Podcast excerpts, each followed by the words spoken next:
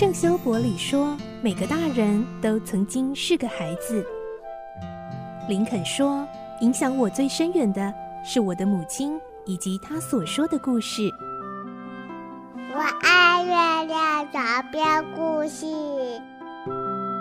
晚安，月亮床边故事。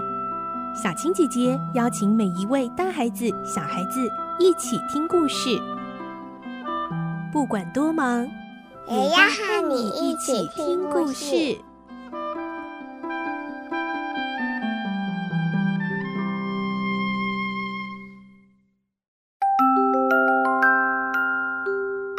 晚安，欢迎你和我们一起听故事。我是小青姐姐，我们继续来听罗平的大冒险这个故事。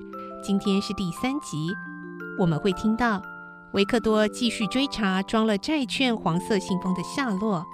爱尼斯丁说可能是被夏山夫人拿走。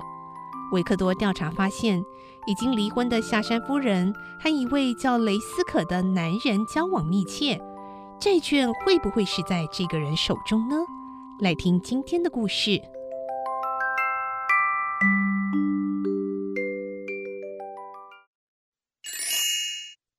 罗平的大冒险》第三集，第一件杀人事件。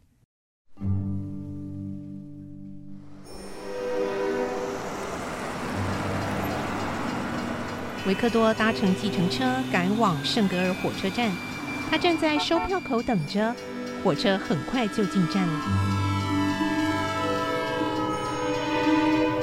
圣格尔是巴黎市郊的卫星城镇，属于住宅区。下车的乘客都是有薪阶级人士。果然，有一个穿着灰色大衣和蓝色毛衣的红发中年女士从票口出来。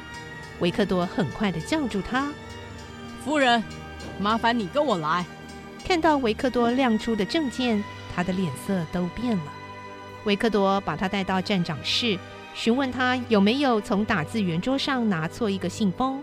下山夫人回答：“没有，你大概找错人了。”维克多请车站的女警替下山夫人搜身，因为没有搜到任何信封，维克多只好向她道歉，然后搭乘往巴黎的火车回警察局。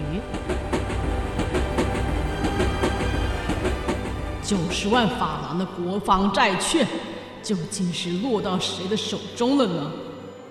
在开往巴黎的火车上，维克多一直思索着这件事。毫无疑问，是夏山夫人拿走信封，搜身时没有找到，可能他在火车上交给某个人了。债券被年轻银行行员亚瑟·奥吉克兰从金库中偷出来。然后，爱尼斯丁又从亚瑟身上偷走，夏山夫人再从爱尼斯丁处取得债券，从三个人手中又转到了第四个人的手里。那这个人会是谁呢？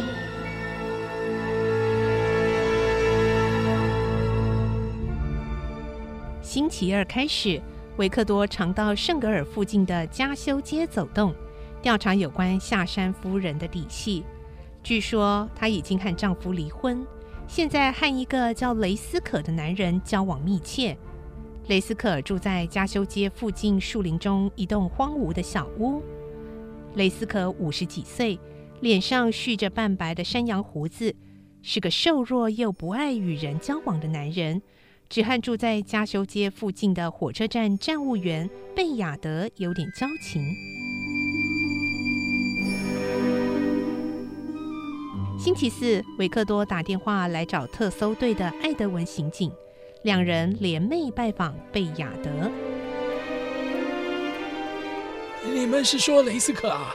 他是个怪人，成天把自己关在院子里面，哎，种种花草啊，哎哎，偶尔啊还会有一个女人晚上来找他。不过啊，那个女人并没有住在他那儿，只停留一两个小时就会离开了。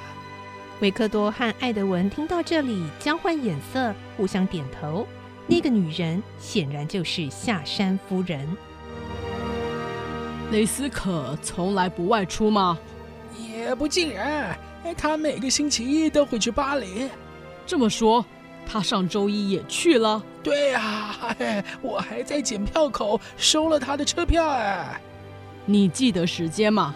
呃，跟往常一样啊，六点啊，从巴黎火车站发出的列车，六点十九分到达加修站。两个刑警又对看一眼，是夏山夫人搭的那一班列车，夫人一定是在车厢里把债券交给雷斯可了。艾德文回应：“嗯嗯，我们快去逮捕雷斯可。”等一下。这样太轻率了，这一类事件的调查务必慎重。前天报上登的那件事情，就因为你泄露了细节，才会妨碍工作的进行。你不知道吗？哦，都怪我，居然让那些新闻记者套出来了。啊，这就是他们手段高明的地方啊！这一些狡猾的老记者，总是有办法搞到独家新闻。你遇到这些人，最好像蚌壳一样。死闭着嘴，不要吭气。哦，我知道了。哼，真惭愧啊！艾德文显得很沮丧。维克多笑着拍拍他的肩膀：“别自责了，这也是个很好的教训，对你今后办案还是会有些帮助的。”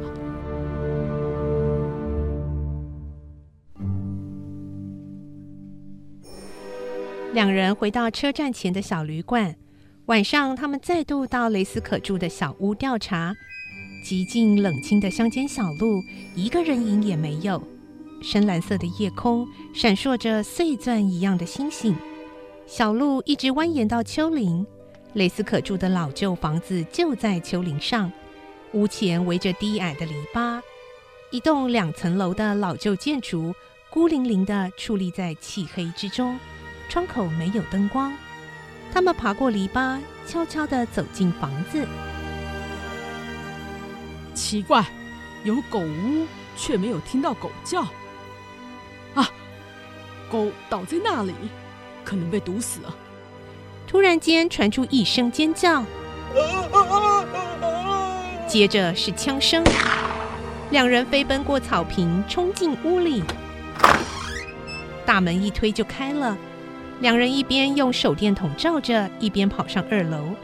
二楼有两个房间，有个男人从其中一间跑出来开枪，又急促跑下楼。艾德文紧跟在后面追赶。维克多冲进房间，看到一个男人倒在地上，从手电筒微弱的光线中，可以看到鲜血直流。维克多跪下来。伸手要摸男人的肩膀时，听到隔壁房间里有声响。声音虽然微小，却逃不过他灵敏的耳朵。维克多跑出房间，很快地推开隔壁的房门。一个女人出现在手电筒的灯光下，她的下半身已经在窗口外面，双手抓着窗框，正要攀下窗外的梯子。维克多不禁惊讶地叫出声来。是星期天在电影院里看到的金发美女，她怎么会出现在这里？真是太出乎意料之外了。维克多第一时间像石膏一样僵硬而无法动弹。女人的上半身很快的消失，只留下四方的窗户和窗外幽暗深邃的天空，以及又大又亮的一颗星星。维克多猛然回过神，跑进窗口。发现梯子已经不见了，他再回原来的房间，用手电筒照着地上躺着的男人，男人已经断气了。这时，艾德文上气不接下气的回来：“啊哦啊，真气人！嗯、啊、嗯、啊，让他跑掉了，跑掉了，嫌犯跑掉了。”艾德文也用手电筒照着倒在地上的男人，啊。这这这一定是雷斯可老人，我也是这么认为。脸上有着半白的山羊胡子，年纪五十多。那个黄色信封不知道到哪里去了。两人忙着在屋里四处搜查寻找。嗯，有了！艾德文手中拿着一个大型的信封。哦，在哪里？给我瞧瞧。维克多接过信封，发现是空的。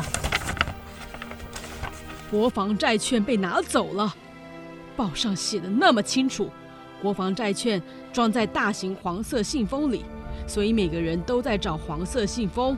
只要拿出债券，不要把它装在黄色信封里，就不会惹人侧目了。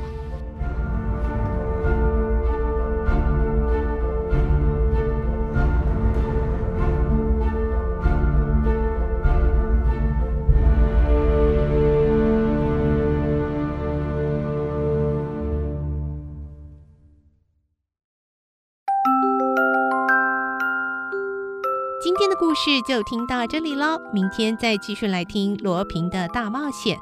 我是小青姐姐，祝你有个好梦，晚安，拜拜。小朋友要睡觉了，晚安。